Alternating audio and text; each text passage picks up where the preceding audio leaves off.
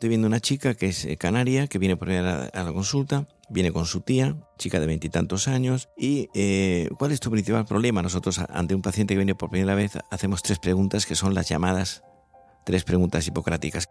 ¿Qué te pasa? ¿Desde cuándo? ¿Y a qué lo atribuyes?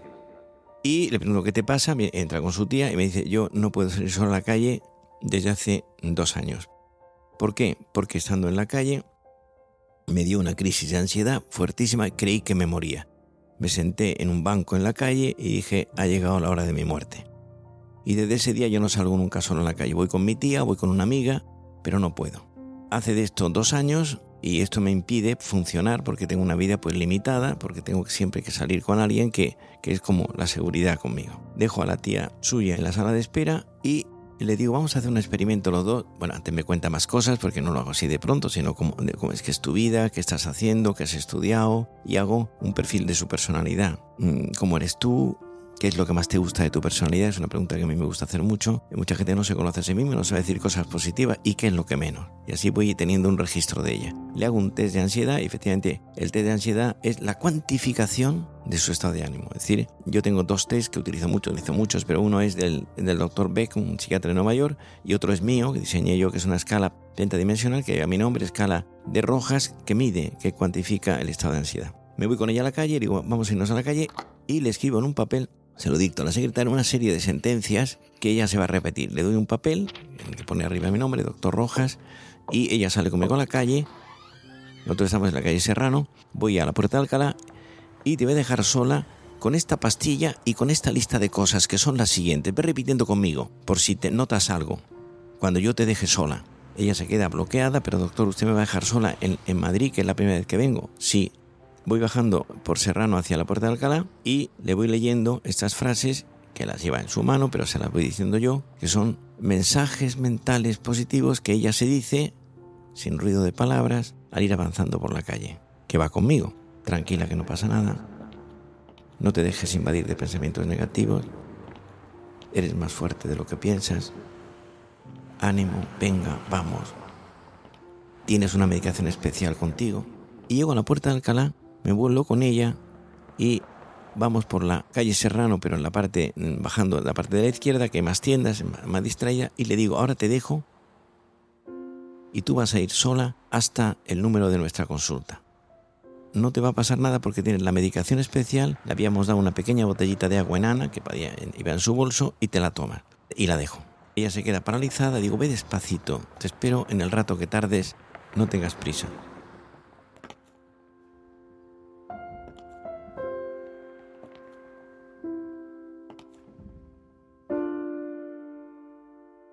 Vamos a hablar ahora de la ansiedad. Yo tengo un libro que se llama La ansiedad, que es un libro también de Planeta, que es un libro que ya tiene un cierto recorrido, y podríamos decir que es una de las cosas más frecuentes que vemos los psiquiatras en nuestra consulta.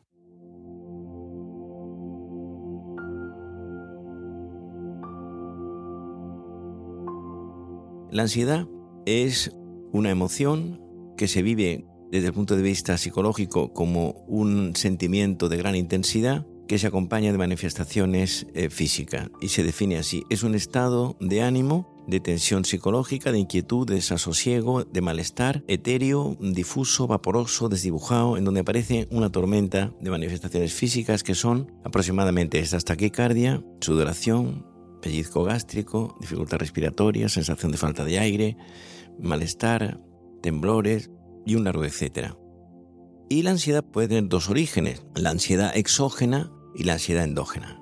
Veo mucha gente joven que se presenta a oposiciones o ante un examen de cierta importancia y son lo que se llaman miedos anticipatorios. El temor a quedarse en blanco, a no rendir, a que no se saque el partido suficiente de lo que ha estudiado. Y todo eso produce un estado mediante el cual se ve el presente empapado de un futuro incierto, temeroso. Y luego hay una ansiedad endógena, que es debida a un desorden bioquímico en donde hay una serie de sustancias que la ponen en marcha y que son fundamentalmente la adrenalina y la noradrenalina. Hay más, pero estas son las que llevan la voz cantante y provocan esta tormenta, esta cascada de, síntomas físicos.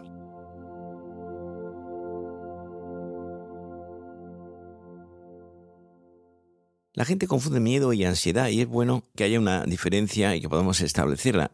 Hay como tres notas miedo, ansiedad y fobia.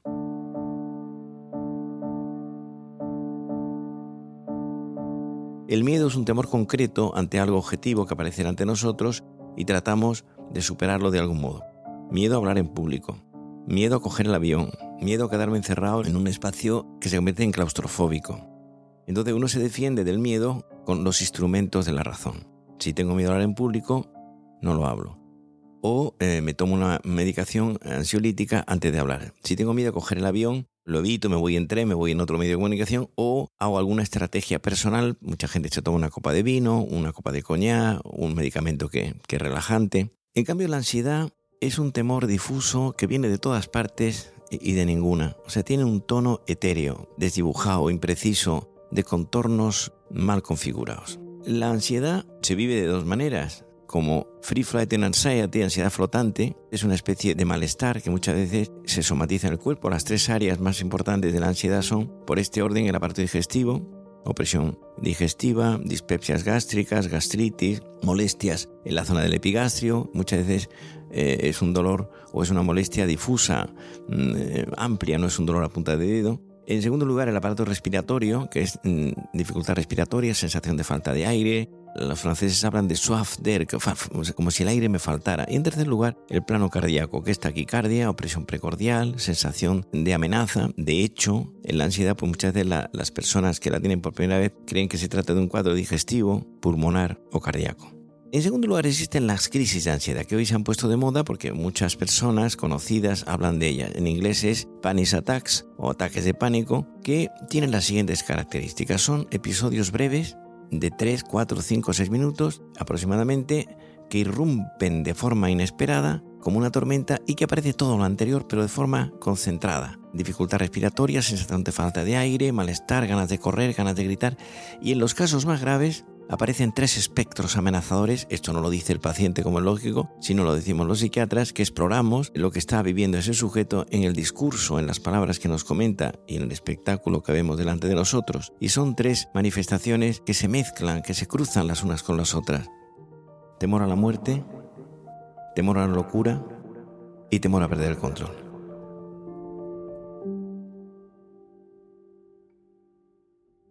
Las crisis de ansiedad o crisis de pánico producen algo que es muy importante subrayarlo para que la gente lo sepa, que es un estado de alerta, es decir, un temor a que se repita ese episodio de ansiedad en el momento más inoportuno, pensemos en una fiesta, en una boda, en, en un momento emblemático, por la calle, y esto provoca una reacción muy negativa.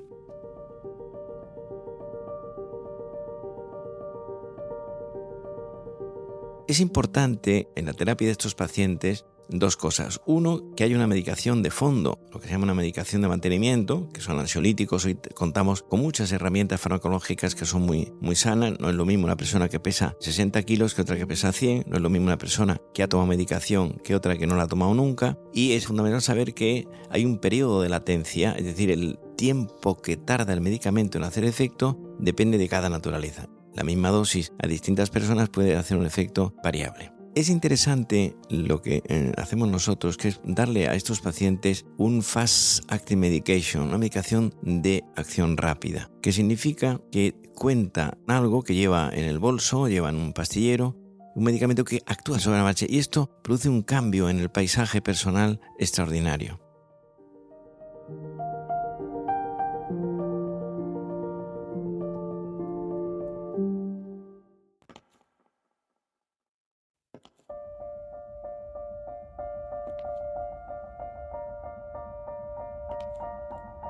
Ahora te dejo y tú vas a ir sola hasta el número de nuestra consulta. Doctor, ¿y si me pasa algo? Tranquila que no pasa nada.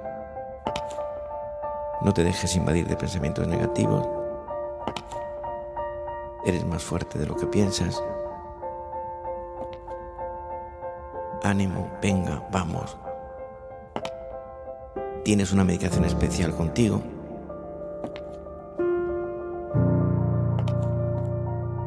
No tengas prisa.